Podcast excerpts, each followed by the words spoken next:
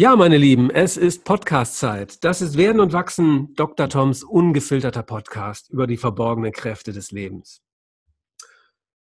Lasst uns ins Innere der Dinge schauen und das Leben und die Welt aus der ganz individuellen und persönlichen Perspektive betrachten. Heute wollen wir über ein ganz zentrales Lebensthema sprechen, nämlich über das gute Leben, über das nachhaltige Leben, über eine nachhaltige Lebensweise und wie wir Menschen zu einem bewussteren, nachhaltigen Leben inspirieren können? Ich finde diese Frage für einen selbst besonders spannend, aber vor allem auch, ähm, wenn man Kinder hat, ähm, wie bringen wir denen bei, verantwortungsvoll zu handeln und äh, gute, bewusste Entscheidungen im Leben zu treffen, ähm, dessen Konsequenzen ähm, ja dann auch fruchtbar und gut sind. Hm. Ähm, wie kann man lernen, nachhaltig zu denken und zu handeln? Das sind alles Fragen, ähm, die ich heute mit Ansgar Laufenberg diskutieren möchte. Lieber Ansgar, herzlich willkommen. Ich freue ja. mich sehr, dass das äh, heute zustande kommt. Schönen guten Tag. Hallo. Ja, freue mich natürlich auch. Klar, danke für dieses Interviewangebot. Ja, gerne. Ähm, ich stelle euch erstmal kurz Ansgar vor und Ansgar ist, wie ich auch, 1970 geboren in Düsseldorf. Ähm, du bist hier aufgewachsen, hast nach dem Abi Zivildienst gemacht in einer Nervenheilanstalt. Finde ich sehr spannend. Ähm, hast Geografie und Spanisch studiert, ähm, eine Schreinerlehre gemacht, als Zimmermann gearbeitet, schließlich dein Studium mit Spanisch und Englisch ähm, auf Lehramt abgeschlossen und ähm, arbeitest heute oder bist heute Lehrer am äh, Pascal-Gymnasium in Grevenbroich. Ja, so ist das. Und ähm, ja, du bist jährlich auf dem Jakobsweg unterwegs. Ja, ich seit circa zehn, ja, zwölf Jahren, zwölf, dreizehn Jahren bin ich da regelmäßig unterwegs und habe den Camino Frances in Spanien, das ist der Hauptweg, mhm. der nach Santiago offiziell nur führt, den habe ich zuerst gemacht. Und dann habe ich auch äh, den kleineren Weg von Santiago nach Finisterre und Moschia kennengelernt mhm. und den Jakobsweg in Frankreich von Le Puy aus und habe dann aber auch nochmal den Camino Frances gemacht, dann nochmal in Ruhe und mit einer Kollegin zusammen und jeweils so in zwei, drei Wochen Etappen habe mhm. ich das gemacht. Also jedes Jahr immer zwei, drei Wochen war ich da unterwegs. Okay. Außerdem hast du ähm, eine innovative Nachhaltigkeits AG gegründet. Ja, das war hm. eine, eine weichenstellende ja. Entscheidung. Ja, ich führe mal kurz aus, wie es dazu kam, weil das ist quasi die Grundlage für die ganzen ja. Projekte, die sich dann daraus entwickelt haben. Okay. Ja. Und ich denke auch, warum wir heute hier überhaupt dann zusammensitzen. Mhm. Das war in 2007, habe ich im Lehrerzimmer gesessen und da war eine UNESCO-Zeitschrift. Auf der Rückseite war eine ganzseitige Anzeige, die Werbung machte für die UN-Dekade der Bildung für nachhaltige Entwicklung. Und die ist von 2005 bis 2014 ausgerufen gewesen. Und die UN-Dekaden, muss man wissen, sind laut Definition das überlebenswichtigste Thema der Menschheit. Laut mhm. Wissenschaftlern, laut Politikern. Fast einstimmig wird das jeweils mhm. beschlossen. Und äh, der besagte, dass jede Bildungseinrichtung der Welt, von Kita, Kindergarten bis Universität, einen zehnjährigen Diskurs zum Thema Nachhaltigkeit führen solle. Mhm. Und die Idee fand ich natürlich grandios, ja. weil wenn ich mir vorstelle, dass jemand in Grönland oder in Südamerika oder in den USA wirklich zehn Jahre an dem Thema dranbleibt in seiner Bildungseinrichtung, und da Zukunftswerkstätten, Gesprächsrunden, mhm. Projektwochen zu dem Thema macht, machte, dann würde sich ja richtig was tun. Ja. Und es war 2007 und obwohl ich mich eigentlich als gut informiert empfand, ich hatte die Zeit eigentlich komplett gelesen regelmäßig und WDR 5 sehr oft am Tag gehört. Also ich dachte, ich sei gut informiert und Umwelt bewegt eh. Und ich hatte da noch nie von gehört, von dieser UN-Dekade. Ja. das fand ich so skandalös, dass ich als Umsetzender, als Lehrer nicht mal die Information bekomme, dass ich diesen Diskurs führen solle, geschweige denn, dass er irgendwie geführt wird. Das fand ich ja. so unglaublich, dass ich halt beschlossen habe, für diese sehr gute Idee Werbung zu machen. Mhm. Und ich hatte vorher eine Band AG und dann kam die Idee, dass ich eben so eine Nachhaltigkeits AG mache, um Werbung für die UN-Dekade zu machen. Ich habe den Direktor gefragt, ob er da irgendwas gegen hat am letzten Tag vor den Sommerferien bei der Abschlussfeier. Ja. Der meinte, nee, machen Sie mal. Ja. Ist das das erste Mal gewesen, dass du mit diesem Thema Nachhaltigkeit in Kontakt gekommen bist?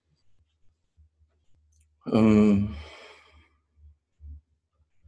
nee, also natürlich, äh, natürlich nicht. Also ich bin immer schon engagiert gewesen, aber ich habe auch mit Anfang 20 einen Verein gegründet, der hieß Menschen gegen den Untergang e.V., Mengdo e.V. Ja. Und der hatte einen Arbeitstitel, der eingetragene Verein für grenzenlosen Optimismus und zur Verbreitung positiver Informationen. Ja. Und da ging es auch schon darum, Menschen zu motivieren, inspirieren, ja, Teil der Lösung zu sein. Ja. Damals war es ja noch so No Future, so wie wir in den 70ern geprägt wurden, die Angst vom Atomkrieg, jetzt bei mir jetzt nicht die Angst, mhm. aber der drohende Atomkrieg. Ja. Dann kam der saure Regen, das Waldsterben, mhm. also größere Themen, die zeigten, wir sind wirklich in Gefahr.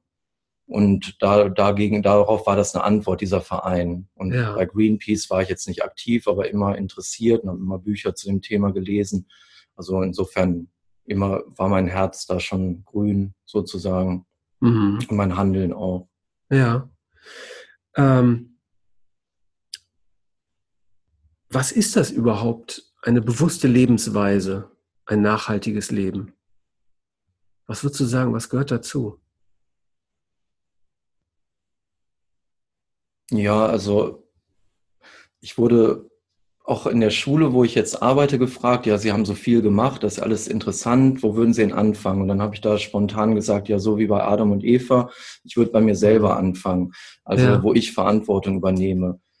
Und ja, und Nachhaltigkeit, wenn wir dann die Definition dazu nehmen, dass wir halt in Frieden mit der Umwelt, Mitwelt und Nachwelt leben. Mhm. Und dann käme noch der psychologische oder psychische Aspekt mit der ja. Innenwelt, mit der Innenwelt oder wie immer man das nennt. Also mhm. Also nachhaltig wäre, dass man die Bedürfnisse befriedigt ja. von sich selber und dabei die Bedürfnisse anderer nicht beschneidet im besten Falle. Mhm. Das wäre das Ziel, dass alle ihre Bedürfnisse leben können. Und das heißt, eine nachhaltige Lebensweise hat, hat ja auch was mit Verantwortung zu tun, mit äh, Weitblick. Wenn ich jetzt Bedürfnisse ja. hätte, die viel mehr wollen als andere Menschen ja. für sich quasi, dann wüsste ich ja, das kann ja gar nicht funktionieren. Warum sollte mhm. ich mehr Bedürfnisse, das hat dann so gesehen dann auch mit Selbstbeschränkung, ja, nicht mit Selbstgenügsamkeit vielleicht mhm. zu tun mit, oder mit einem vernünftigen Augenmaß. Ja und natürlich eine Introspektion, was brauche ich eigentlich, was, um glücklich zu sein. Mhm. Ja. Ein glücklicher Mensch, sich, also ich denke mal so Konsumaktionen oder Konsumterror oder übertriebener ja. Konsumismus ist sicherlich auch eine Ersatzbefriedigung und wir müssen ja mit unseren Rohstoffen irgendwie mit vielen Menschen zurechtkommen. Also das heißt ja. Nachhaltigkeit für mich, dass ich schon darüber nachdenke, wie lebe ich, was sind meine mhm. Ziele, wie setze ich die um wäre das möglich für alle anderen auch, das so zu machen und mhm. oder kann ich anderen sogar dazu äh, verhelfen, dass sie das machen können?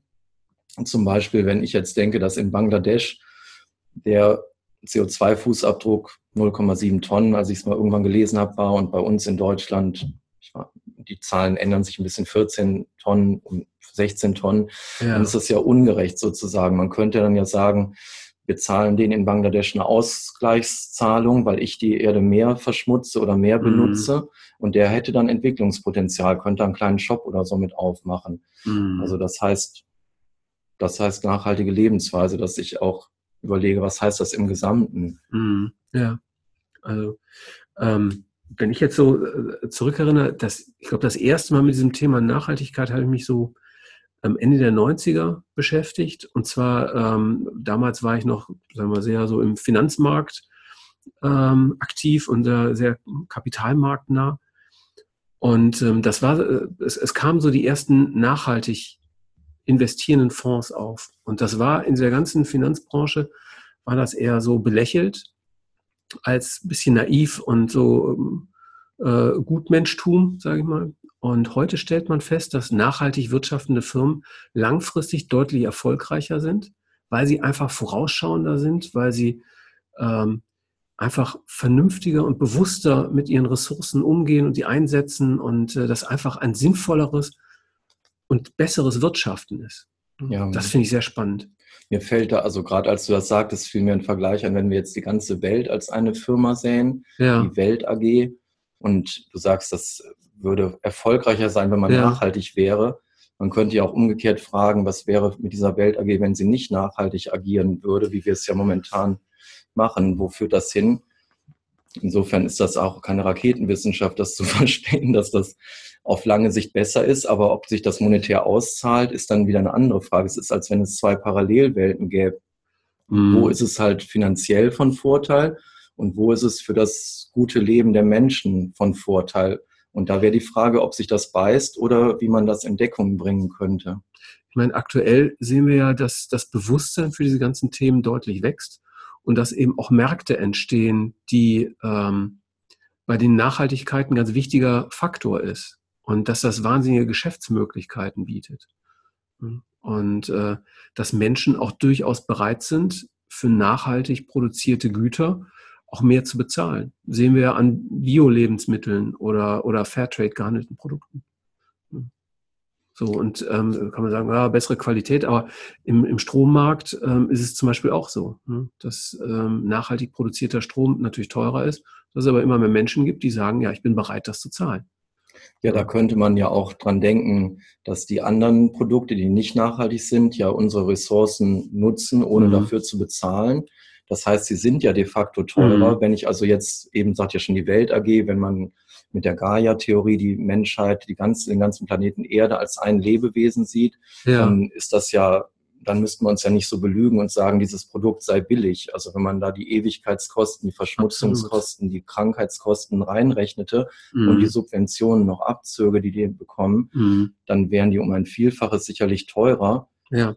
Davon mal abgesehen, dass sie auch einfach nicht möglich sind, weil was haben wir davon, dass sie billiger sind, wenn sie uns aber das Leben kosten? Das ist ja absurd. Die, die Frage ist immer, wer, wer zahlt. Ne? Auch das. Und ähm, da werden halt viele von den Kosten vergesellschaftlicht und die Gewinne privatisiert. Sozusagen. Und das ist eigentlich ein, ein, eine Ungleichheit.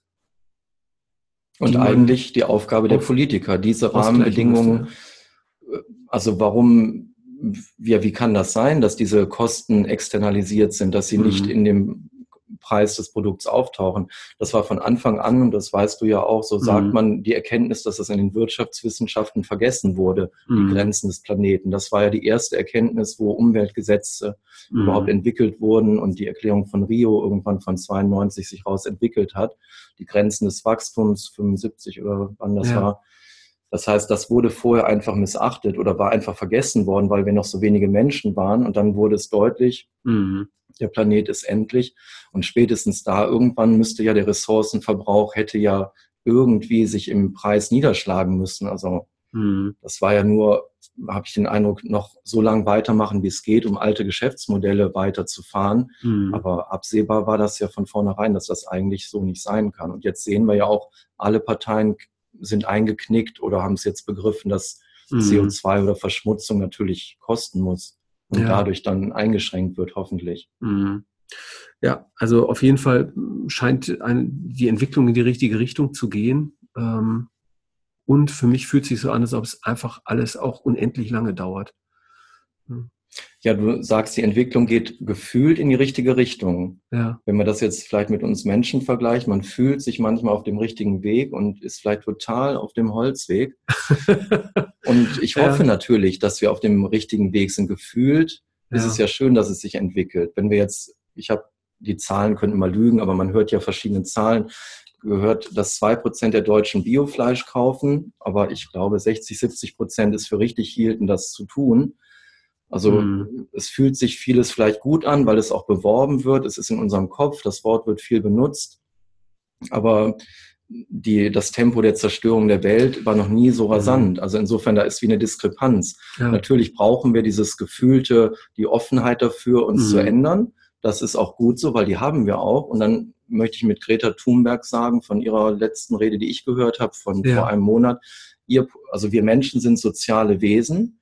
Wir glauben unseren Vorgesetzten, unseren Anführern. Und mhm. ihr habt die Verpflichtung, uns die Wahrheit zu sagen, weil wir haben nicht den Überblick und wir vertrauen euch auch. Das ist so in uns drin als soziales Wesen. Und deshalb müsst ihr uns die Wahrheit sagen. Und da kommt durchaus diese Sandwich-These. Lange wurde geredet, müssen diese Lösungsansätze von oben kommen. Ja. Top-down oder bottom-up, mhm. sollen sie von unten kommen und darüber, das waren mhm. für mich aber nur Spiegelfechtereien, um nichts zu tun. Ja. Mal war das präferiert, mal jenes. Ja. Und in Wirklichkeit, also so sagt man heute, ist es die Sandwich-These. Natürlich müssen die Gesetze da sein. Mhm. natürlich muss der Einzelne, nicht muss, aber wäre halt toll, wenn er es macht, mhm. müsste er an seiner nachhaltigen Performance arbeiten. Ja.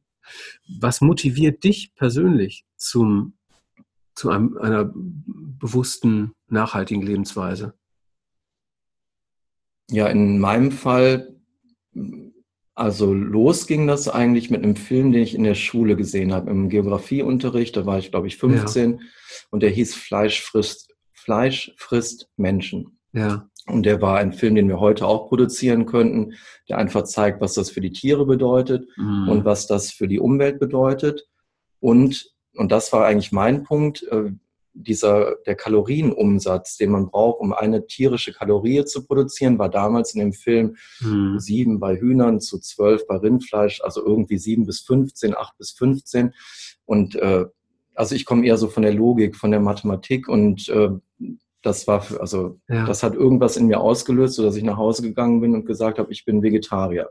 Mhm weil ich das so unglaublich sinnlos fand, acht Kalorien erstmal oder zehn, sagen wir mal, vielleicht darüber zu sprechen, in ein Tier zu stecken, dabei das dann noch schrecklich leiden lassen und ich konnte ja das so ja auch direkt essen. Das, also mhm. da, das war so mein Anlass. Seitdem bist du Vegetarier? Genau, ja. Oh, das ist ja echt eine lange Zeit. Und jetzt seit drei ja. Jahren bin ich Veganer. Ja. Meine letzten drei Freundinnen, meine Frau jetzt auch. Ich habe ja. freundlicherweise geheiratet letzten Freitag. ja, Glückwunsch. Die ja. sind alle Veganer und ja. eine von den Damen sagte auch einfach mal, Ansgar, das ist doch irgendwie unlogisch. Also ich, die wollte mich gar nicht infiltrieren, die sagte einfach nur, es passt doch gar nicht zu dir, nicht Veganer zu sein. Also ja. du weißt das doch alles und, müsst, und heilst das auch für richtig. Und mhm. ich hatte einfach nur noch nicht diesen Impuls sozusagen. Ich hatte noch keiner so, also ich habe es erstmal kennengelernt, auch durch mhm. die Freundin, die vegan waren. Und dann nochmal dieses, ja, eigentlich müsstest du es doch sein, so wie du bist. Mhm. Und dann mit meiner Frau, die auch sehr konsequent ist, da bin ich dann auch wirklich dann vegan komplett geworden und okay. habe ja. dann auch viele Bücher darüber gelesen. Vor allem, was mich auch dann beeindruckt hat, waren Bücher, die wissenschaftliche Forschung zusammentragen, ja. inwiefern Tier und Mensch vergleichbar sind im Hinblick auf Leidensfähigkeit, auf Gefühle, auf mhm. geschichtliches Bewusstsein, ja. auf Erinnerung, auf Intelligenz, auf Sozialfähigkeit, Empathie und wenn man dann sieht, dass da nicht viel, also gar, vielleicht gar kein Unterschied oder nur ein qualitativer Unterschied ist, aber kein grundsätzlicher. Wenn man dann sagt, die Intelligenz des Menschen sei aber anders, mhm. dann sage ich immer gerne, für mich zeigt sich Intelligenz im Ergebnis. Mhm. Und wenn wir Homo sapiens sapiens heißen, dann überzeugt mich dieses Ergebnis nicht, was wir ja. damit erwirtschaftet haben. Ja. Und wenn wir sagen, die Sprachfähigkeit ist es, da kann ich nur sagen, die Katzen, die ich zu Hause habe, können auch gut mit mir kommunizieren, ziemlich unmissverständlich mit ihren wenigen Geräuschen. Und ganz umgekehrt, wie ja. oft haben wir eine gute Kommunikation mit Menschen, wo wir wirklich uns ja. verstehen. Also ist Sprache wirklich so unglaublich anders? Also natürlich sind wir unserer selbst bewusst und eine Katze wird nicht anfangen zu philosophieren. Mhm. Klar, es gibt Unterschiede. Aber andere Tiere haben ja auch wieder andere Sinne, die besser sind. Und deshalb sind sie ja. ja nicht besser als wir. Und wir, weil wir manche Sinne oder manche Fähigkeiten haben, die besser entwickelt oder höher entwickelt sind als bei den Tieren, sind wir auch deshalb nicht mhm. besser. Also eines der ähm, Bücher, die ich in den letzten Jahren gelesen habe, die mich am meisten beeindruckt haben, war ähm, von Harari, eine kurze Geschichte der Menschheit oder Sapiens auf Englisch. Und ähm, da gibt es auch ein spannenden Teil darüber, ähm, wie wir quasi Tiere behandeln, sozusagen. Und ähm, in der Regel, ähm, obwohl ich glaube, das ist eher in, in seinem dritten Buch, ähm, 21 Lektionen, ähm, äh, genau, das, das äh, ein drittes veröffentlichtes Buch, ähm, wo er beschreibt, ähm, wie wir für die physischen Bedürfnisse ähm, der Tiere sozusagen Sorge tragen, dass sie gut genährt sind, damit sie irgendwie eine Milch geben oder ne, Fleischmenge wächst und diese ganzen Dinge. Aber wie wir die psychischen Bedürfnisse von Tieren, die die genauso haben wie alle anderen Lebewesen, also wie wir Menschen eben auch, völlig ignorieren. Ne? Also Kälber von ihren Müttern sozusagen sofort trennen.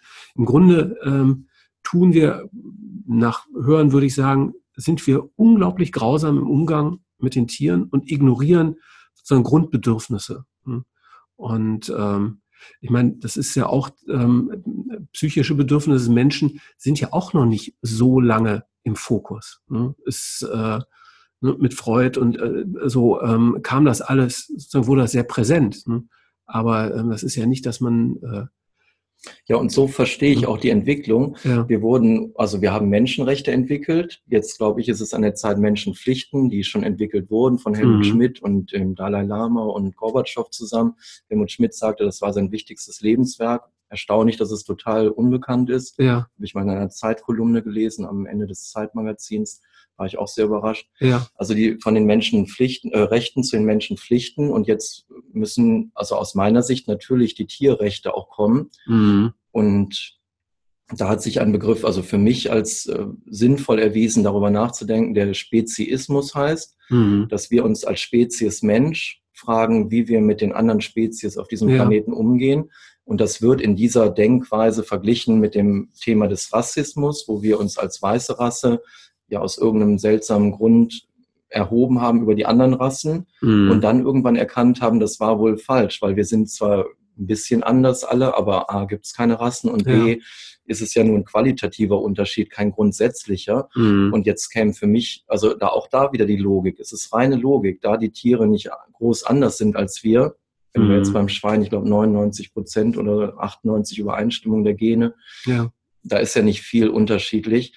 Und äh, dann ist es nur logisch, dass man auch da irgendwann erkennen wird, ja, wie wir diese ganzen Rassen, äh, die ganzen nicht Rassen, schon die ganzen Tierarten mhm. behandelt haben, die einzelnen Individuen behandelt haben und die Arten ausgerottet haben, war natürlich komplett falsch. Mhm. Und deshalb ist es mir auch ein großes Anliegen, das so deutlich zu betonen, weil ich fürchte, es wird keine andere Erkenntnis geben, außer dass es halt falsch ist, ja. weil es ganz schreckliche Folgen hat, wenn man in das globale Ökosystem eben so deutlich eingreift und dann zum Beispiel ihre hohen mhm. Raubtiere rausnimmt, wie das halt beim ja. Wildern gemacht wird. Ich lese gerade ein Buch von 1960 über die Folgen der Umweltzerstörung und es hätte heute gedruckt werden können. Ja. Und er sprach, die großen Herden von Elefanten sind nicht mehr da und er sagt, ganze Landstriche werden zerstört dadurch, wenn man, also jedes Tier, jede Pflanze hat da seine Bestimmung und es ist ein Gleichgewicht des Lebens. Mhm. Und deshalb sage ich so deutlich, das ist falsch, was wir da machen. Mhm.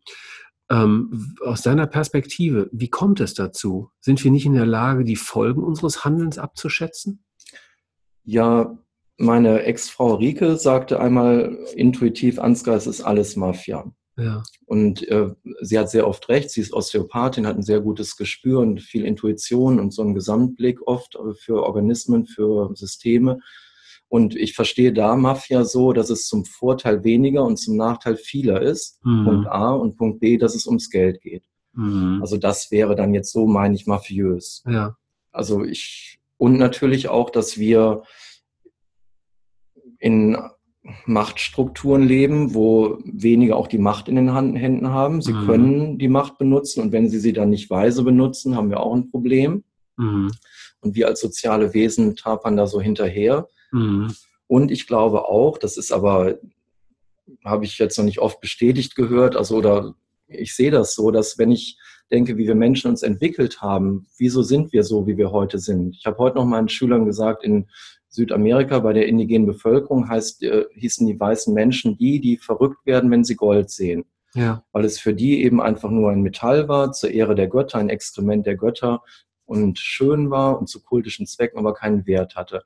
Und ja. wir Weißen sind ja da hingekommen, haben uns dann an den Bärten gerauft, hatten wirre Augen, haben uns erdolcht, haben, ja. haben Menschen ins Wasser geworfen, mhm. haben geschrien, auf dem Boden getrommelt. Also es war, wir sind ja wie verrückt geworden wegen Gold. Und man könnte sich natürlich wirklich fragen, was haben wir für ein Problem? Wenn wir jetzt die Weißen wieder sehen, die einen Kontinent nach dem anderen jetzt geschichtlich ziemlich drangsaliert haben, wenn mhm. nicht sogar oder an den Rand ja, des, der Zerstörung geführt haben, ist da ja irgendwas in uns, was seltsam handelt, weil es ja auch eigentlich autoaggressiv ist. Mhm wir, wir sägen zwar erstmal den Ast des anderen Kontinents ab, aber ja, da es ein ökologisches System ist, also ein globales, weltumspannendes, sägen wir ja auch unseren eigenen Ast. Aber es ist ja irgendwie autoaggressiv. Das heißt, wir haben nicht keinen guten Kontakt zu uns selber. Mhm. Wir könnten nicht die Natur da draußen so zerstören, wenn wir in einer guten Kontakt zu unseren einen Emotionen wären. Mhm. Oder wenn wir ein gutes Emotionsleben hätten, wenn wir eine gesunde Psyche hätten, würden wir so nicht handeln wahrscheinlich. Mhm. Und ich denke eben auch an einen Punkt, dass in Europa halt über viele Jahrhunderte ja auch ein Auswahlverfahren, jetzt im darwinschen Sinne, wer hat denn da immer überlebt? Wer ist denn durchgekommen? Und sind es die, die die kreative neuen Input in die Gesellschaft gebracht haben oder eher die Ja sagen? Mhm. Und sind die unangenehmen, die einfach mal Nein sagen oder rufen, seht doch, der Kaiser ist nackt, mhm. sind die durchgekommen oder war es besser angepasst zu sein? Und letztens das letzte Buch, was ich gelesen habe, hieß Till über den Till Eulenspiegel. Ja. Und der Vater von Till in diesem historisch angelegten Roman ist halt ein etwas gebildeter Mensch, der lesen kann, kräuterkundig ist und so weiter. Zwei Jesuiten kommen ins Dorf, mhm. freuen sich mit ihm an. Ja. Und als sie dann rausbekommen, dass er wirklich lesen kann und wirklich äh, versucht zu heilen, wird ja. er dann hingerichtet. Mhm. Und dann habe ich mich daraufhin damit noch länger mit beschäftigt und ich habe die Infos, die ich gefunden habe, ich meine, wir wissen ja, Infos heute sind oft falsch, aber ja. denke, wo Rauch ist, ist auch Feuer. Die Infos, die ich gefunden habe, dass das über, ich glaube, 500 Jahre ein System war, die Menschen, die der Kirche gefährlich werden können, nämlich indem sie Wissen schaffen, ja. aufzuspüren und zu töten scheinbar. Also Seek ja. and Destroy, wie die Navy SEALs. Mhm. Und dann wundert man sich ja nicht, wenn da nicht mehr so viel überbleibt an Widerspruch gegen die Mächtigen. Aber das ist ja. also ein weites Feld. Insofern auch die Frage an dich, was glaubst du denn, warum wir uns so verhalten? Weil es ist ja irgendwie, mhm. es macht ja keinen Sinn eigentlich auf, auf Dauer gesehen. Kurzfristig, klar, aber langfristig und auch nur für wenige. Viele mhm. leiden ja heute schon. Also letztendlich, ähm, es sind immer Menschen, die Entscheidungen treffen. So. Also, und das sind letztendlich Individuen. So. Dann muss man gucken, wie sind diese Individuen gestrickt, dass sie Entscheidungen treffen, die eben ähm, negative Auswirkungen haben. Ähm, sicherlich ist bei manchen so, dass sozusagen eine innere Leere, dass es eine innere Leere zu füllen gibt und ähm, die eben über das Horten von Besitztümern, diesen Dingen ähm, eben gefüllt werden soll was mit Sicherheit nicht funktioniert. Ähm ja, und sicherlich in vielen Dingen auch ähm, eher eine Kurzsichtigkeit, ne? dass man eben nur die eigene Perspektive sieht, den eigenen Vorteil ähm, und globalere, oder also mit globaler meine ich jetzt einfach andere Perspektiven eben gar nicht mit einbezieht in Entscheidungen. Und da ist heute, wo wir in einer global vernetzten mhm. Welt, in einer massiv bevölkerten Erde leben, ja umso wichtiger, dass die Politiker eigentlich dann und basierend auf den Wissenschaftlern diese Weitsicht hätten. Also ich sehe das auch wie du, klar, ja. das Individuum kann das ja oft gar nicht übersehen und handelt aus seinem jetzigen Wissensstand und mhm. Gefühlsstand.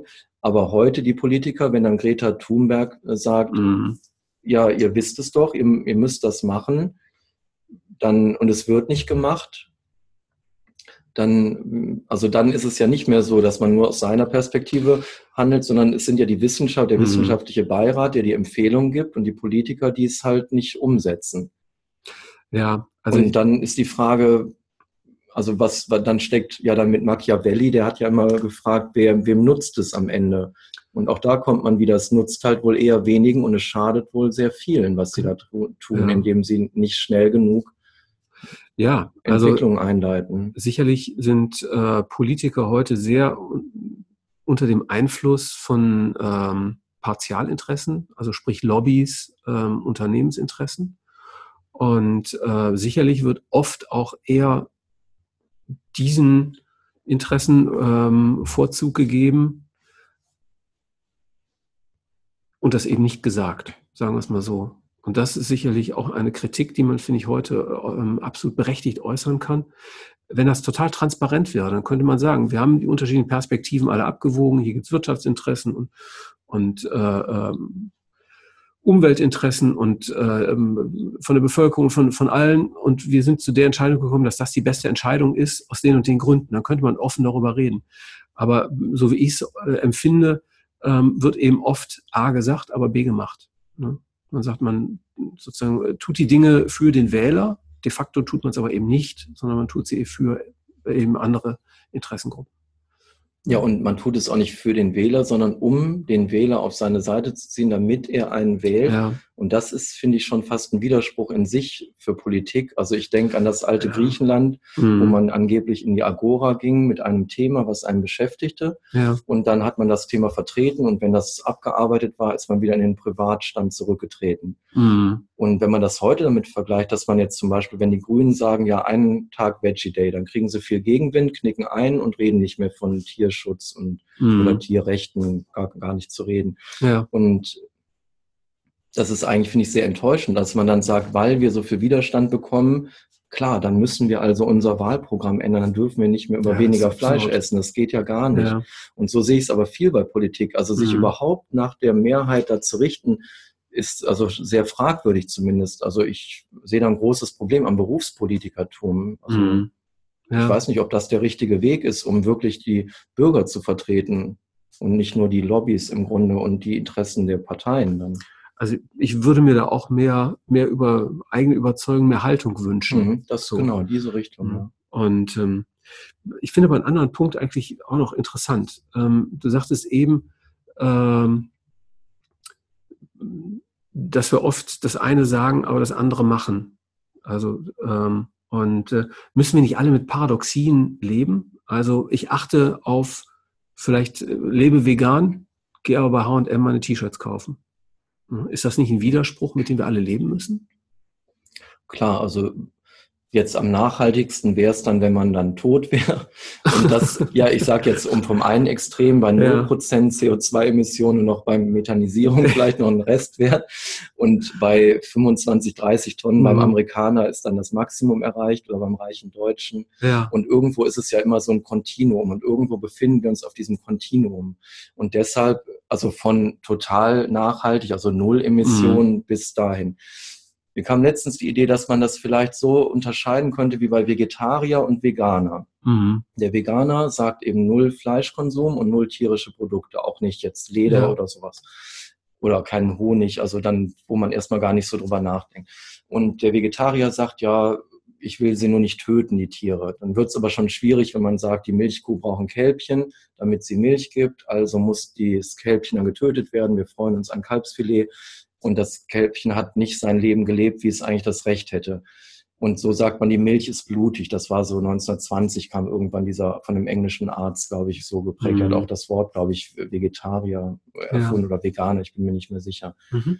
Und so könnte man das auch bei ökologisch bewegen, also beim CO2 machen. Man könnte sagen, der eine ist CO2-Vegetarier, äh, der andere CO2-Veganer. In dem Sinne meine ich das.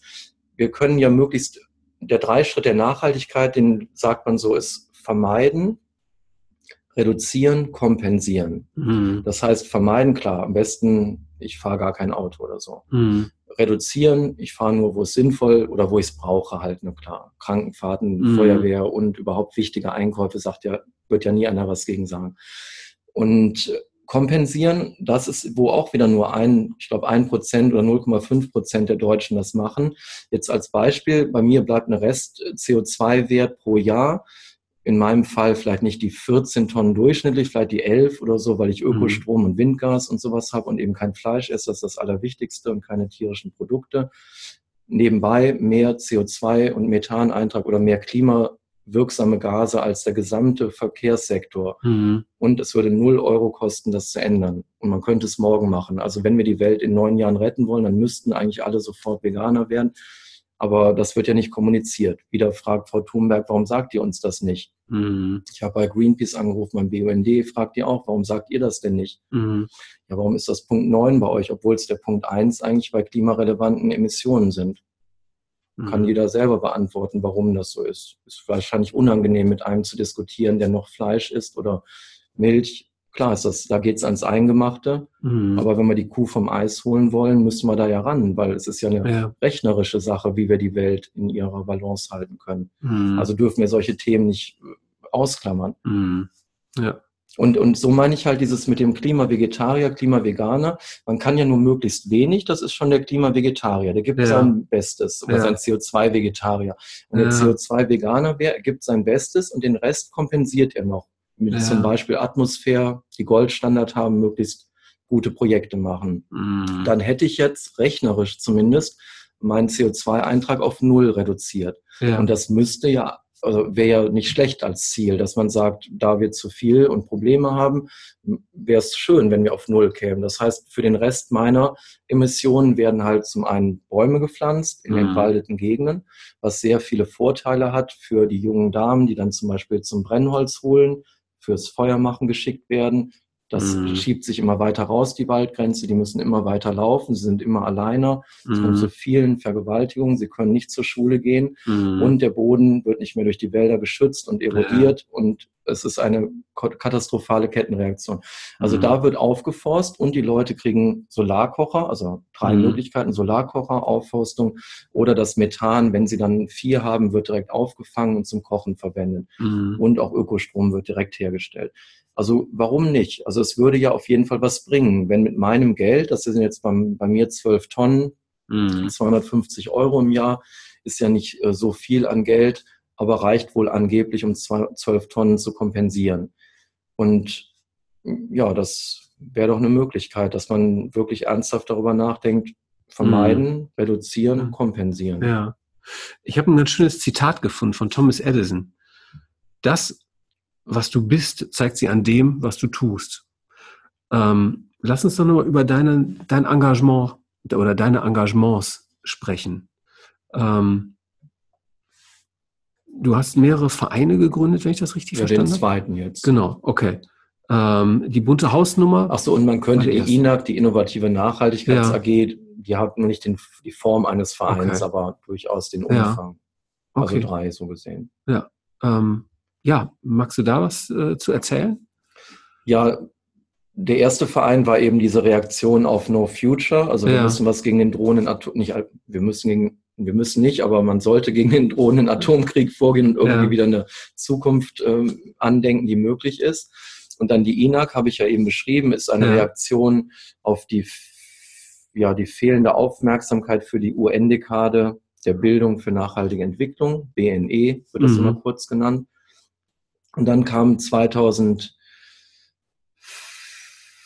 2011 dann die nächste UN-Dekade, die überlappen immer so ein bisschen. Ja. Und das ist die UN-Dekade der Biodiversität oder der biologischen Vielfalt, also pardon, zur Erhaltung und zur Förderung der biologischen Vielfalt. Und auf einer Veranstaltung in, in Frankfurt im, im Bürger, also da im Rathaus von Frankfurt, da haben wir sind wir zum UN-Dekade-Projekt ernannt worden. Und mhm. die hat, da hatte ich bei den Flyern, die da überall ausliegen, gesehen, dass die eine grüne Hausnummer vergeben, die ja. Frankfurter für Haushalte, für Häuser, die selber Ökoenergie produzieren und ins Netz einspeisen. Okay. So fand ich schön die Idee und das äh, vermischte sich dann in meinem Kopf mit der neuen, also UN-Dekade und dachte, was könnte ich da für ein schönes Projekt machen? Also wir hatten sehr viel Erfolg mit unserer INAC ja. Wir haben ganz schnell eigentlich alle Preise gewonnen, die es gibt in Deutschland und sind dann zur Vorbildschule der Bundesregierung offiziell geworden für die schulische Umsetzung der UN-Dekade. Mhm. Das heißt, wir haben dem Ansatz gefolgt Think Global, Act Local, mhm. der von der Agenda 21 kommt. Das sollte ein Jahrhundert der Nachhaltigkeit sein. Das haben die Politiker auch vergessen. Dass ja. das 21 für 100 Jahre steht im 21. Jahrhundert, wo wir solche Lösungen anvisieren sollten. Mhm. Ja, und dieses Motto haben wir, wir haben ganz, ganz viele Aktionen. Wir haben also alles, was man nur machen kann, gemacht an unserer Schule. Und Kannst darum, du mal Beispiele nennen, was ihr gemacht habt? Ja, also wenn es eine kaputte Solaranlage gab, habe ich mhm. die halt repariert ja. oder reparieren lassen mit Preisgewinn. Oder wenn ein Biotop da einfach nur ein Müllhaufen war, dann haben wir da wieder ein vernünftiges Biotop. Wenn der Schulgarten im Dornröschenschlaf nur noch wie ein Busch aussah, mhm. das ist jetzt ein prächtiger Schulgarten. Wir haben die Mülltrennung eingeführt, was man ja eigentlich für selbstverständlich halten sollte, dass da es ja auch Gesetz ist und den, die Stadt auch Geld kostet, dass die von alleine auf die Idee kämen, Müll zu trennen, kommen mhm. die aber nicht. Und äh, so mussten wir mit unseren Preisgeldern selber die Mülltonnen anschaffen und die verteilen. Dann ja. habe ich ein Schulnetzwerk gegründet für alle Schulen in Grevenbruch für, zum Thema Nachhaltigkeit, damit die dann auch diese Aktion machen und auch Mülltrennung einführen, was aber eigentlich ja der Bürgermeister mhm. oder das Schulamt machen müsste.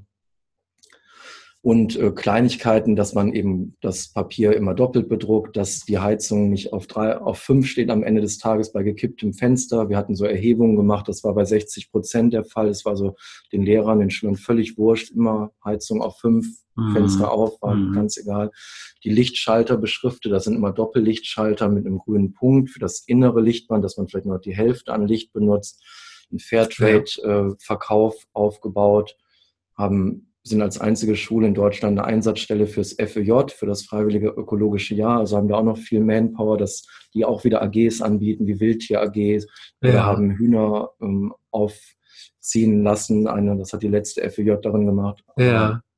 Natürlich ja wurden die Männchen in einen guten Lebensabend gebracht. Das war von ja. vornherein klar bei dem Projekt, dass die nicht geschreddert werden, wie es heute der Fall ist und dann eben dieses Schulnetzwerk und dann das gesamte Schulgelände haben wir als Trittstein zum Biotopverbund mhm. im Biotopverbund gestaltet. Das heißt, die Schüler sollen da ihre Spielmöglichkeiten machen. Da haben wir Fitnesswege, Spielgeräte, mhm. äh, grüne Klassenzimmer angelegt und ganz viel Lebensräume für Tiere. Ja. Also das im Grunde ökologisch aufgewertet. Das ist mir auch das Allerwichtigste. Und damit sind wir dann auch wieder, da haben wir die bunte Hausnummer dann für entwickelt, damit man sagt, dass die Bürger, die auch sowas in ihrem privaten Garten und in, der, in ihrer Firma, in ihrer mhm. Schule, in ihrer Kirche, Gemeinde machen, dass die dieses äh, Zeichen der bunten Hausnummer draußen am Haus mhm. befestigen, mhm. so wie ein denkmalgeschütztes Haus auch so ein Siegel okay. hat. Ja. Und am Anfang haben wir halt die Hausnummern selber bunt malen lassen, wie man halt so hatte oder selber eine hergestellt, wie hier. Ich habe hier einen Flyer von diesem mhm. alten Projekt. Das habe ich einfach aus Holz ausgesägt. Meine Nichten haben das angemalt. Und die junge Nachbarin, als ich ihr das erklärte, sagte, ach ja, guck mal mit der Acht, das heißt so, gib Acht auf deine Umwelt. So kam dieser Slogan ja. zustande. Und später habe ich das in 2016 auch im Pariser, bei der Pariser Klimakonferenz vorgestellt, beim Treffen der UNESCO-Schulen. Ja. Also durch dieses Engagement der INAC sind wir auch UNESCO-Schule geworden. Ja. Und das ist ein Netzwerk von 12.000 Schulen weltweit, circa 250 in Deutschland, die die Ziele der UNO, nämlich Weltfrieden, im Bildungsbereich versuchen umzusetzen, unter dem Motto, der Krieg fängt in den Köpfen der Menschen an und da fängt auch der Frieden an. Und mhm. dieses Netzwerk der UNESCO-Schulen soll wie Leuchttürme in der Gemeinde, in der Kommune quasi vorangehen. Mhm. Alle Schulen müssen sich natürlich um Demokratie und Friedenserziehung kümmern, natürlich. Aber diese Schulen sollen halt besonders deutlich vorangehen, die anderen motivieren, Schule öffnen. Und Heute ist das Ziel die 17 SDGs, die Sustainable Development Goals, als Whole School Approach, also die ganze mhm. Schule umfassenden Ansatz reinzubringen. Und da mhm. sollen eben die UNESCO-Schulen vorangehen und dann alle anderen mitziehen sozusagen. Was, nehmen wir mal an, unser Gespräch hier hört jetzt ein, ein Schulleiter und hat Interesse da anzufangen. Wo sollte man anfangen? anfangen? Also was wäre das Erste, was du empfehlen würdest, der erste richtige Schritt? Ja, das war ich sage es nochmal, wie bei meiner Einstellung, wo die sagten, ja. würden sie anfangen, ja bei mir selber halt, ja. dass ich halt selber, wir haben mit, ich habe vier Schüler, wo ich wusste und dachte, die sind umweltbewegt, habe ich gefragt, ob die mit an dieser AG machen würden. Mhm. Das war dann wie so ein Think Tank, der das ein halbes Jahr vorbereitet hat und wir haben bei Null angefangen. Wir haben das Lexikon aufgeschlagen, Nachhaltigkeit nachgeguckt, was heißt das eigentlich? Mhm. Und da es ja nichts gab an nachhaltigen Strukturen in Grevenbruch, also offiziell die dreckigste Stadt Europas im Emissionsschadensregister und hat leider viele negative Rekorde. Also wir haben da echte Probleme. Dank? Dank des größten Lochs der Erde, was halt da ist im Tagebau. Also Braunkohletagebau. Genau. Alles klar, okay. Dadurch führt es halt zu der höchsten ja. CO2-Belastung. Okay. Ähm, dadurch halt die dreckigste Stadt, also in diesem Sinne die dreckigste, ja, ja. vom Emissionsschaden her gesehen zu der höchsten an Strom erzeugten Menge an Energie. Deshalb heißt sie die Hauptstadt der Energie. Ja. Zu dem wärmsten Fluss Europas, wo mhm. auch interessanterweise Piranhas schon drin gefangen wurden, weil die da eben überleben, ja. weil das das Sümpfungswasser aus diesem größten Loch der Erde, mhm. dann die wenigsten, der, also der geringste Waldbestand Deutschlands und auch die höchste Krebsrate. Und wer dann Zusammenhang sieht, ja. Letztens habe ich noch gehört, auch die größte Giftmüllverbrennungsanlage ja in den Braunkohletage, in den Braunkohle, ja, Energieproduzenten, also die ja. haben Giftmüll im riesigen Stil mit verbrannt, aber die haben ja die Filter dafür nicht. Also ob da ein Zusammenhang zu der höchsten Krebsrate in Deutschland ist, mag wer anders ergründen, aber mhm. mir kommt das seltsam vor. Und ich ja. finde es auch gemein, da die ja, wir zahlen den Strompreis, die haben diesen Müll umsonst bekommen und anstatt Braunkohle reinzuschmeißen, wie wir ja dachten, tun ja. sie diesen Sondermüll da rein, ja. obwohl sie die Filter nicht haben und sparen ja unheimlich viel Geld dadurch, weil der Entsorger ja auch denen dafür Geld gibt, dass die den Müll ja, überhaupt annehmen, damit er den los wird billig. Mhm. Also das halte ich für, also das habe ich nur einen Tag im Radio gehört, dann war die Info weg. Mhm. Habe ich vor zwei Monaten oder drei Monaten gehört. Ja. Fand ich unfassbar skandalös. Und ich kenne sehr viele Menschen, die da Krebs haben und auch Mitte 50 da gestorben sind. Ja. Aus vielen Familien. Und mich wundert, dass da kein Aufschrei durch die Bevölkerung geht.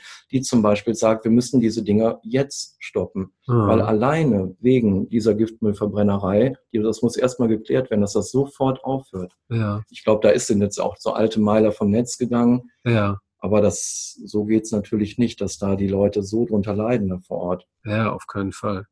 Also das klingt doch so, als ob das eine Geschichte wäre, die man auf einer anderen Ebene eigentlich äh, aufarbeiten müsste. Ja. ja. Aber so kamen wir halt eben zu der neuen UN-Dekade ja. und da haben wir uns die bunte Hausnummer ausgedacht und dann wurden wir dadurch auch wieder scheinbar machen andere nicht so viel oder unsere mhm. Ideen sind gut und sind dann so zur Vorbildschule der deutschen UNESCO-Kommission geworden. Ja. Und wenn dann eben Besucher aus anderen Ländern wie aus China oder Japan, Korea kommen, Lehrerdelegationen oder von Ministerien, die werden dann zu uns geschickt, damit die dann ihre, die Infos sich mhm. anschauen. Die Schüler erzählen dann, was sie bei uns machen, unsere Strukturen da sehen, die Örtlichkeiten und dann auch dann Ideen mit nach Hause nehmen. Mhm. Und so sind wir jetzt auch eingeladen in China halt über die Hans-Seidel-Stiftung die Ideen dann weiterzutragen, was natürlich ja, freut. Wahnsinn. Ähm, was für Voraussetzungen muss man denn erfüllen, um so eine bunte Hausnummer zu bekommen? Ja, ich habe hier so einen Flyer mitgebracht. Das ist die Idee ist, dass es extra niedrigschwellig ist. Da ist eine lange Liste von 15, ja. 20 Möglichkeiten, sei es Komposthaufen anlegen, vielleicht weniger mhm. Fleisch essen, mehr mit dem Fahrrad fahren, ja. Ökostrom beziehen, besser Müll trennen, ähm, regenerative Energien nutzen, auf chemische Spritzmittel verzichten. Ja. Gestern wurde ja in Österreich als erstem europäischen Land ein Totalverbot von Glyphosat beschlossen, ja. mit nur einer Partei, die dagegen waren, die Konservativen, die ja alles bewahren wollen, also auch die schlechten Angewohnheiten. Ja. Scheinbar und ja, Nistkästen für Vögel aufhängen, Totholzhaufen anlegen, also alles, ja. alles, was man sich so denken kann. Und dann, wenn da ein paar Kreuzchen okay. sind, dann ist das schon schön, weil die Idee ist, man kann ja nie perfekt sein, was ich eben von dem Kontinuum ja. sage. Man kann ja nur auf dem Weg sein. Ja. Da kommt auch der bunte Pfeil dann ins Spiel, der eben sagt, wir haben einen gemeinsamen Weg, sage ja. ich mal so als These. Und diese, dieser gemeinsame Weg oder das Ziel wäre das gute Leben, um jetzt da nochmal zum Anfang zu kommen. Und dieser gute Leben ist aber bunt im Sinne von vielfältig, dass wir alle auf einem anderen Weg sind, aber schon das Ziel vielleicht doch ähnlich sind, dass da Frieden ist und gute Umweltbedingungen.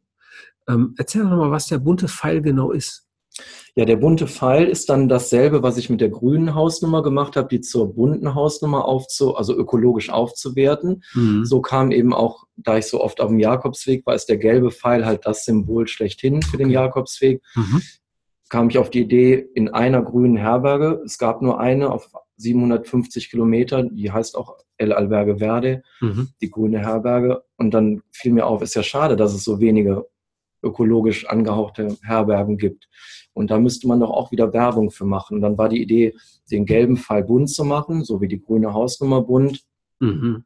Und dann an Etablissements zu vergeben, die schon Teil der Lösung sind, ja. die also vielleicht Yoga anbieten und einen Ökogarten haben und vielleicht auf saubere Energie achten oder ich weiß nicht was.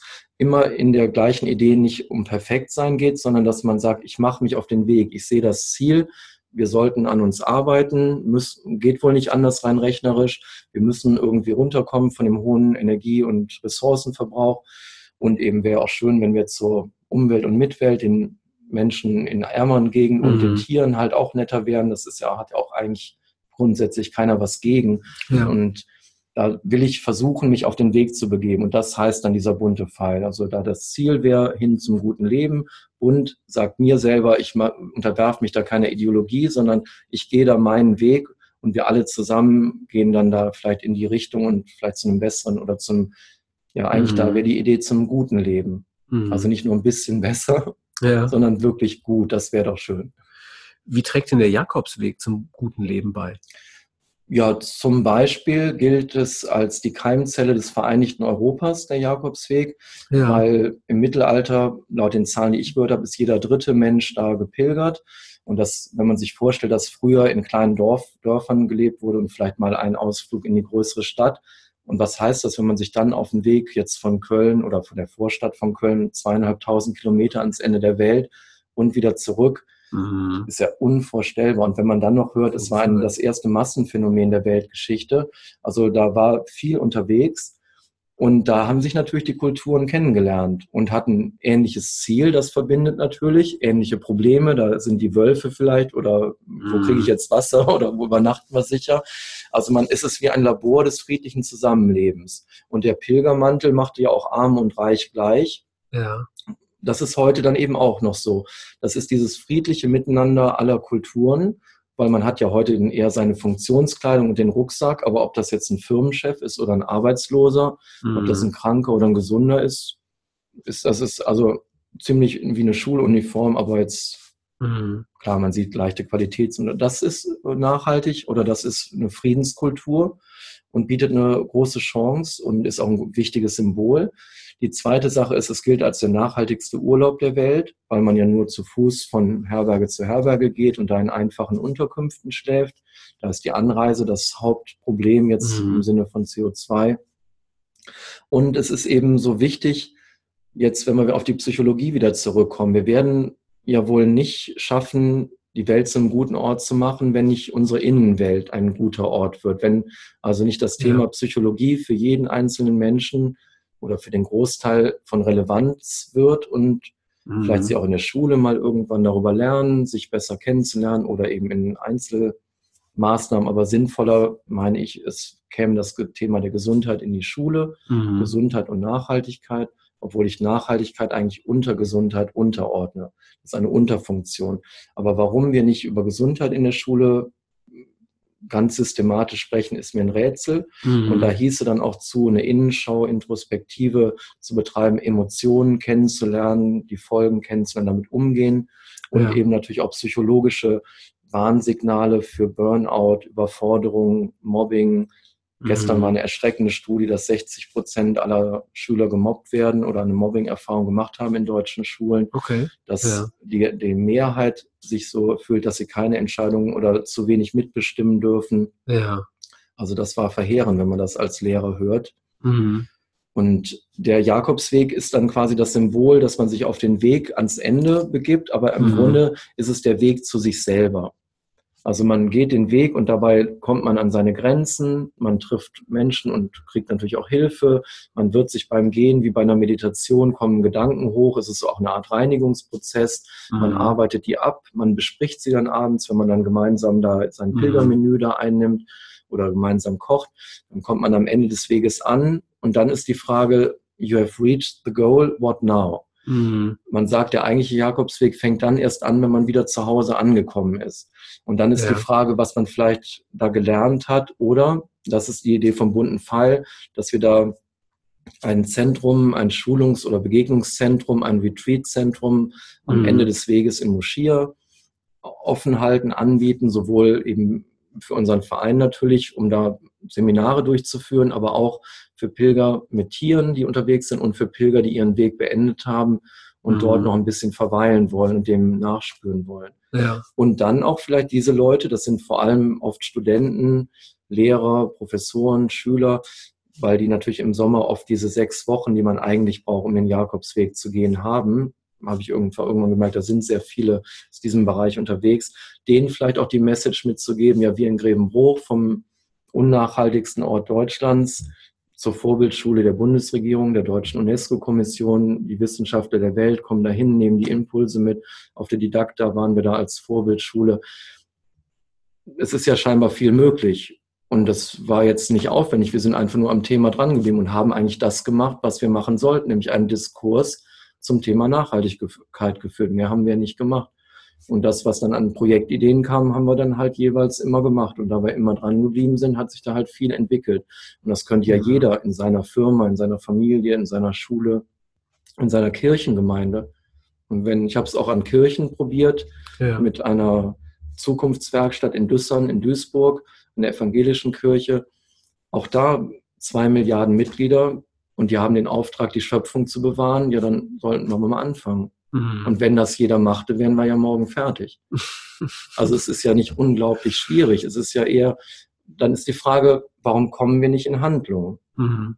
Und meine Ex-Frau Rieke sagte aus ihrer Perspektive, es hat was von Depression. Depression in dem Sinne, wir wissen, wie zu handeln sind, kommen aber nicht in Handlung. Und ich glaube, da ist, steht ja Einigkeit darüber, dass wir natürlich ein gutes Leben wollen, dass wir nicht wollen, dass mhm. die Erde zerstört wird. Wer will das denn schon außer wirklich Kranken? Mhm. Aber warum kommen wir nicht in Handlung? Und da auch wieder die Frage an jeden Einzelnen, der zuhört, an ja. dich. Das ist ja eine offene Frage, weil eigentlich sollten wir ja anders handeln. Mhm. Nicht aus dem Moment heraus, aber aus dem Weitblick, aus, der, aus dem Input der Wissenschaftler, aus dem Feedback heraus. Mhm. Und besser mal auf Nummer sicher gehen, als wenn diese Spirale der kollabierenden Ökosysteme halt einsetzt. Dann wäre es ja zu spät. Und das ist angeblich in neun Jahren. Mhm. Selbst wenn die Zahl, Zahl falsch sein mag, mhm. ja. auch da wieder, wo Rauch ist, ist auch Feuer. Es könnte ja sein, dass die alle recht haben, die Wissenschaftler. Mhm. Also sicherlich ist, oder kann ich mir vorstellen, dass ähm, viele Menschen eher so eine Erfahrung der Hilflosigkeit gemacht haben und sich wie machtlos gegenüber diesem ganzen Phänomen und der Größe des Problems auch fühlen und gar nicht verstehen, dass das eben bei sich selber beginnt. Und wenn das jeder machen würde, wäre das Problem schon gelöst. Und das ist genau die Idee der bunten Hausnummer gewesen. Das sollten ja. die kleinen Hoffnungszeichen im Stadtbild sein, weil es gibt ja ein Totschlagargument, nämlich dass, wenn nur ich was ändere, dann ändert sich ja nichts. Und deshalb mache ich es dann nicht. Mhm. Oder wenn ich der Einzige bin, der Müll aufhebt irgendwo, dann ja, das bringt ja nichts. Die anderen werfen ihn ja nur hin und ich bin der Einzige. Und dieses Totschlagargument, dem wollte ich begegnen, eben mit diesem anderen Totschlagargument, es sind ganz viele. Eigentlich ist es die Mehrheit, mhm. die das möchte und es ist eigentlich die Minderheit, die dagegen irgendwie agiert. Also die Mehrheit möchte eigentlich ein vernünftiges Leben. Und wenn man dann durch die Straße geht und diese bunten Hausnummern sieht, in Grevenbruch sind es jetzt 150 nach anderthalb Jahren oder so, schön. wo wir ja. das offiziell gestartet haben, dann ist das so ein kleines Hoffnungszeichen. Ja. Und der bunte Pfeil ist genau dieselbe Idee, dass man eben, dass es so, es könnte ein, ein Symbol sein, ein, dass eben, dass man sieht, ja, wir sind auf einem gemeinsamen Weg, da ist noch jemand, der gibt sich Mühe. Mhm. Ohne dass es jetzt ähm, zum Beispiel religiös aufgeladen oder ein finanzielles Interesse hintersteckt oder eine politische Richtung, weil dieses Bunte sagt ja schon, wenn wir uns, das ist die Idee dieses Vereins, dass wir uns zweimal im Jahr treffen, mhm. also nicht wir, sondern dass es solche Treffen, Feste des guten Lebens gibt, die um den 21. März und um den 21. September stattfinden sollen. Das hat mit Moschia zu tun, weil da ein besonderer Ort ist, wo zu den Äquinoxen, also mhm. zu dieser Jahreszeit, die Sonne als letztes in Europa untergeht. Und deshalb ist das so immer der heilige Ort der Kelten und schon davor, also nicht nur prä, sondern protohistorisch, der Ort, wo die Seelen in den Himmel aufsteigen. Also sehr spirituell aufgeladen, dieser Ort, wo wir unser Vereinsheim, unser Retreat-Zentrum da betreiben wollen. Deshalb kommt es zu diesen zwei mhm. Momenten. Und das äh, wäre wie eine Zukunftswerkstatt. Man lädt seine besten Freunde ein. Diese Woche ist umsonst und vegan. Man trifft sich. Kann auch nur der Samstag sein, aber vielleicht äh, um diesen Samstag herum eine Woche wäre jetzt die Grundidee. Und wenn man die Idee gut fand, wenn man das inspirierend oder motivierend fand, dass man da einen Vortrag gehört hat oder jemand hat seine Einsicht geteilt oder ein psychologisches Seminar durchgeführt, was auch immer, oder gut gekocht vegan oder schöne Musik gemacht, dann geht man vielleicht in seine Heimatstadt und macht dann auch da ein Fest des guten Lebens. Das wäre so eine Idee wie so ein Schneeballeffekt, dass dann, oder das Schöne wäre, man muss nicht viel kommunizieren, man weiß ja, um den 21. März, um den 21. September. Mhm. Man weiß, die Agenda ist einfach, nämlich eine Zukunftswerkstatt, begleitet von schönem Rahmenprogramm. Mhm. Jeder bringt äh, was mit, veganes Essen, jeder bringt Getränke mit, jeder bringt das mit, was er teilen möchte. Mhm. Wer kommt? Ja, seine besten Freunde und interessierte Organisationen, die eh schon unterwegs sind. Das heißt, da ist ziemlich wenig Kommunikation nötig. Wenn es aber so wäre, dass da immer mehr Feste entstünden. Die mhm. ersten beiden finden jetzt dieses Jahr statt in Grevenbruch und Moschia, so aus symbolischen Gründen, um die Verbindung zu zeigen ja. in Galizien das wäre, das wäre so die Hoffnung, dass immer mehr, also immer deutlicher wird, dass es viele sind, die doch ein gutes Leben wollen. Und natürlich bedarf es solcher Zukunftswerkstätten. Mhm. Ich denke da an Platon, der sagt, die Idee des guten Lebens, die kann man nicht zerstören. Das gute Leben selber kann man zerstören. Also er sagt da, die ja. Idee des Gefäßes, man kann ein Gefäß fallen lassen, aber die Idee des Gefäßes ja. lebt wie in einer anderen Welt. Mhm. Und so denke ich, ist die Idee des guten Lebens sollte vielleicht auch erst nochmal deutlicher werden, wenn es jetzt im, in der Bibel steht, macht das, also bildet das Paradies auf Erden die himmlische Stadt Jerusalem. Also ich bin jetzt nicht religiös, aber mhm. da heißt es eben das Paradies auf Erden. Bei den indigenen Völkern in Südamerika heißt es eben das gute Leben oder Pachamama oder die mhm. Gaia-These, dass wir alle ein Lebewesen sind. Da denke ich, wenn man da einen Diskurs führte und sich trifft regelmäßig unter Gleichgesinnten, unter guten Leuten, und natürlich sind alle eingeladen. Also die Idee wäre natürlich, dass es so attraktiv ist, dass auch andere sagen, ja, dann ist ja schön, kann ich mal das vegane Essen ausprobieren und auch ist ja lecker. Mhm. Und treffe ich mal andere und es kostet ja eh nichts. Warum nicht, wenn es ein schönes Zusammenkommen ist? Dann könnte ja da wirklich auch viel entstehen. Also ich glaube, ohne dass wir uns über gemeinsame Inhalte auch klar werden als Menschen, können wir nicht von mhm. dem guten Gedanken zur guten Wort, zur guten Tat schreiten. Es ist schwierig der Pfeil steht ja für zielgerichtetes Handeln, dafür ist er das Symbol. Ja, wo, in welche Richtung zielen wir denn jetzt das gute mhm. Leben? Natürlich gibt es da eine Bandbreite und es wird sich immer wieder verändern, was wir heute und morgen für richtig und gut halten. Klar, unser Wissen wächst ja auch.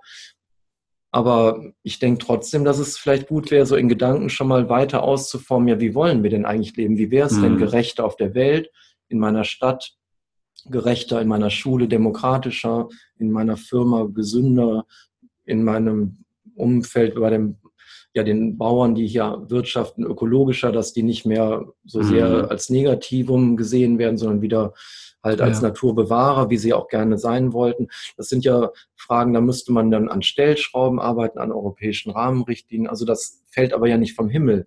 Und das wird nur passieren, wenn viele Menschen diesen Druck aufbauen. Also insofern mhm so ist das gemeint, dass man vielleicht klarere Konturen da auch diskutiert oder sich entwickeln lässt. Was heißt denn das gute mhm. Leben eigentlich? Weil wir haben ja die Möglichkeit, technisch gesehen, energietechnisch gesehen, vom finanziellen hätten wir ja die Möglichkeit, gut zu leben. Also was hindert uns eigentlich daran? Mhm. Vielleicht, dass wir nicht uns klar sind, was es denn wäre, was denn besser wäre. Ähm, was wäre denn deine Idee, wie man mehr Menschen mit diesen Themen und dieser Idee in Kontakt bringen könnte? Ja, also da nutze ich ja gern ja. Vehikel. Also zum einen ja. die Schule. Ja. Die Schule ist der einzige Ort der Welt, wo eben theoretisch gesehen alle Menschen halt durchlaufen. Ja. Und wenn man es halt schaffen würde, jetzt zum Beispiel, wenn man uns, stellen wir uns vor, eine Welt, da wäre das so, wie ich es mir wünsche. Ja. Nämlich, dass das Thema Gesundheit gesetzt wäre. Mhm. Wie ja eigentlich auch an jeder vernünftigen Firma. Ein Gesundheitsbeauftragter, ein Nachhaltigkeitsbeauftragter. Warum das in der Schule nicht ist, ist mir ein totales Rätsel. Ich finde es skandalös. Mhm. Unfassbar, aber es ist so. Ja. Und ja, gut, dann wäre da ein Gesundheitsbeauftragter und der würde natürlich, und dann könnten wir uns ja fragen, was ist Gesundheit? Dann kommt der Begriff Salutogenese, mhm. der eben die Entstehung ja. von Gesundheit eher sieht und das als dynamischen Prozess bezeichnet und nicht nur als in Abwesenheit von Krankheit, wie es früher definiert war. Und dann ist es wieder so, es ist wieder eine Frage, wieder ein Diskurs, nämlich und im mhm. Grunde dasselbe wie bei einer Zukunftswerkstatt. Ja, wie wollen wir denn eine gesunde Schule haben? Und dann kommen ganz schnell natürlich Themen wie meine Emotionen und dann habe ich überreagiert. Also wäre es doch gut, ja. mit meinen Emotionen mich da besser kennenzulernen. Mhm. Und da findet Ausgrenzung statt oder Konkurrenz. Und warum ist das denn psychologisch so? Also Psychologie und Emotionen kämen dann da rein und natürlich auch bewegte Schule kämen da rein. Warum denn acht Stunden am Tag auf schlechtem Mobiliar sitzen, mhm. bei geschlossenem Fenster mit zu hohem CO2-Gehalt? Warum? Das macht ja krank, also sollten wir es lassen. Ja. Und es tut ja auch gar keine Not. Und ich weiß das. Also warum wird es dann nicht geändert? Mhm. Warum wird nicht auf mehr Lüftung in Schulen geachtet? Warum wird da nicht besseres Mobiliar angeschafft? Ja warum wird da nicht natürliche Materialien verwendet oder besseres Essen angeboten? Klar, mhm. wäre teurer, aber auf Dauer, wenn wir doch nur die Köpfe unserer Kinder als Rohstoff haben in Deutschland, dann kommt es uns doch teurer, wenn wir da nicht total viel, also da nicht pfleglich nachhaltig mit umgehen. Mhm. Die müssten uns doch ganz viel wert sein, also am allermeisten wert sein. Und da sehe ich. Ist richtig, leben wir heute nicht. So, ähm, was würdest du denn jemandem vielleicht einem Schulleiter entgegnen, der sagt, aber ich habe nicht das Geld dafür. So, wo sollte der vielleicht anfangen? Ja, also das ist auch ein, mein Thema mit. Also ja. deshalb sage ich ja diese vegane, nicht vegane Woche, diese, dieses Fest des guten Lebens, die auch vegan ist und ja. auch umsonst ist, dass man zeigt, dass es nicht ums Geld geht. Also ja. es gibt Themen, da geht es ums Geld.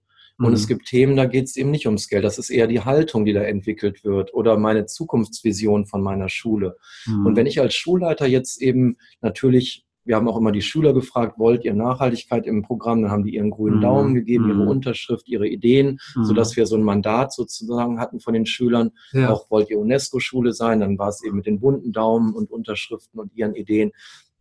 Also der Schulleiter natürlich ähm, muss er da, kann er da nicht gegen die Schulgemeinschaft handeln, aber da kommt ja wieder die Grundthese. Wir ja. haben ja, also wer hat denn was dagegen, hier eine gesunde Schule zu haben? Keiner hat da was gegen. Ja. Es wird ja nur nicht gemacht. Ja. Ne, warum auch immer, haben wir eben gesagt, weiß man nicht so, aber wird seine Gründe haben. Und das heißt, wenn er eine solche Vision aufstellt, ja, meine Schule, ich möchte, dass die wirklich gesund ist und nicht nur ein bisschen gesünder, ja. indem wir halt ein bisschen öfter jetzt lüften und sonst lassen wir alles beim Alten, sondern wir begeben uns auf einen Weg. Und dann auch wie eine Firma, wir setzen uns Ziele. Und dann mhm. in drei, vier Jahren kommt dann so ein Zirkel von Qualitätsmanagement, dann wird nochmal geguckt, waren die realistisch, die Ziele überhaupt die richtigen? Wie viel haben wir mhm. erreicht? Was verändern wir jetzt? Also man begibt sich in einen Prozess. Ja. Aber die Frage ist, wohin? Deshalb ja ist das so wichtig, das Ziel. Und das, wenn der Schulleiter sagt, mir wäre das total wichtig, ich träume davon, dass ich eine gesund, dass ich irgendwann Schulleiter einer echt gesunden Schule bin, dann wird er da auch hinkommen. Das wird nicht am Geld scheitern. Mhm. Gibt es irgendjemanden, der Schulen dabei hilft, das zu erreichen? Weil das jetzt sozusagen alles aus einem ähm, selbst initiierten und selbst geführten mhm. Prozess herauszukriegen, ist sicherlich für manche schwieriger. Ja, klar. Also das Ministerium wird da seine Antworten drauf geben, ja. dass die da helfen. Und ist ja auch schön, sollen sie auch weiter probieren. Nur wie bei der UN-Dekade das war ja ein totales Versagen. Also es kam mir bei mir ja. als Lehrer nicht an. Ja. Ich wusste ja. ja. nicht mal von der Existenz.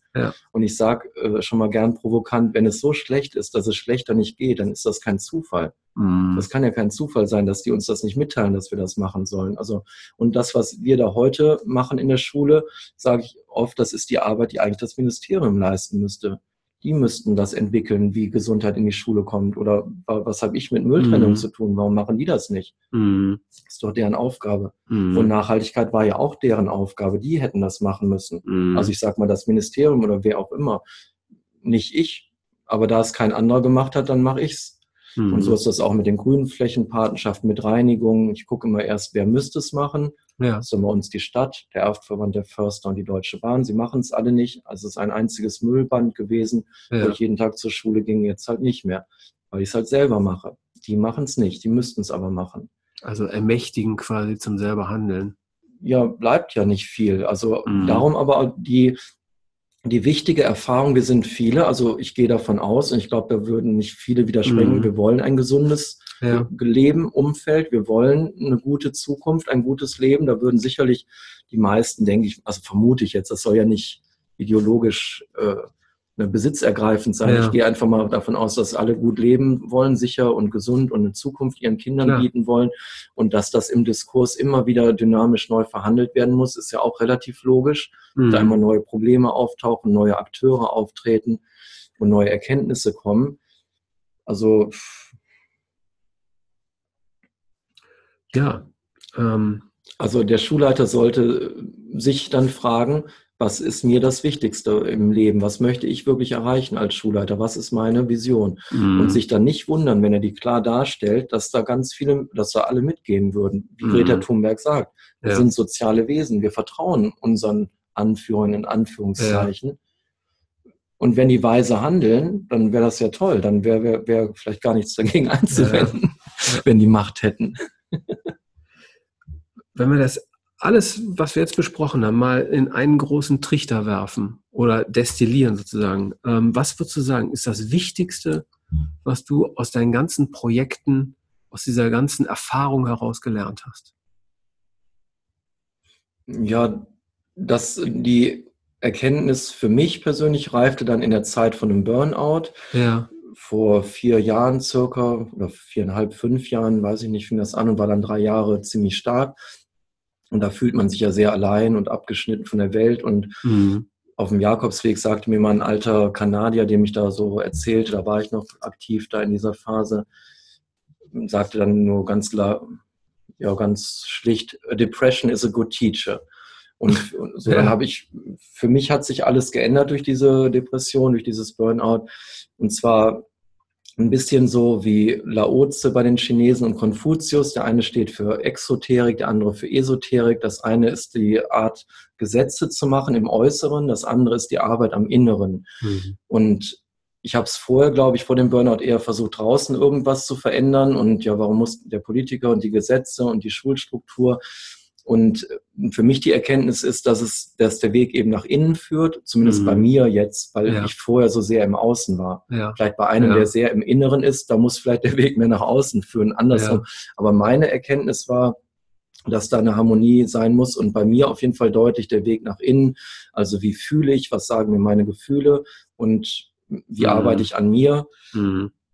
Und das führt dann vielleicht zu Veränderungen in der Welt wenn ich denn ordentlich an mir gearbeitet habe, mit mir im Reinen bin, wenn meine Natur schön wird, dann ist es vielleicht attraktiv für andere, dass die dann gerne da auch mitmachen und mhm. auch inspiriert sich eben fühlen, mhm. motiviert. Auch ich räume auch mal in mir selber auf und arbeite an mir, gehe vielleicht mal auf den Jakobsweg oder mache was anderes, Meditatives oder eine Fortbildung.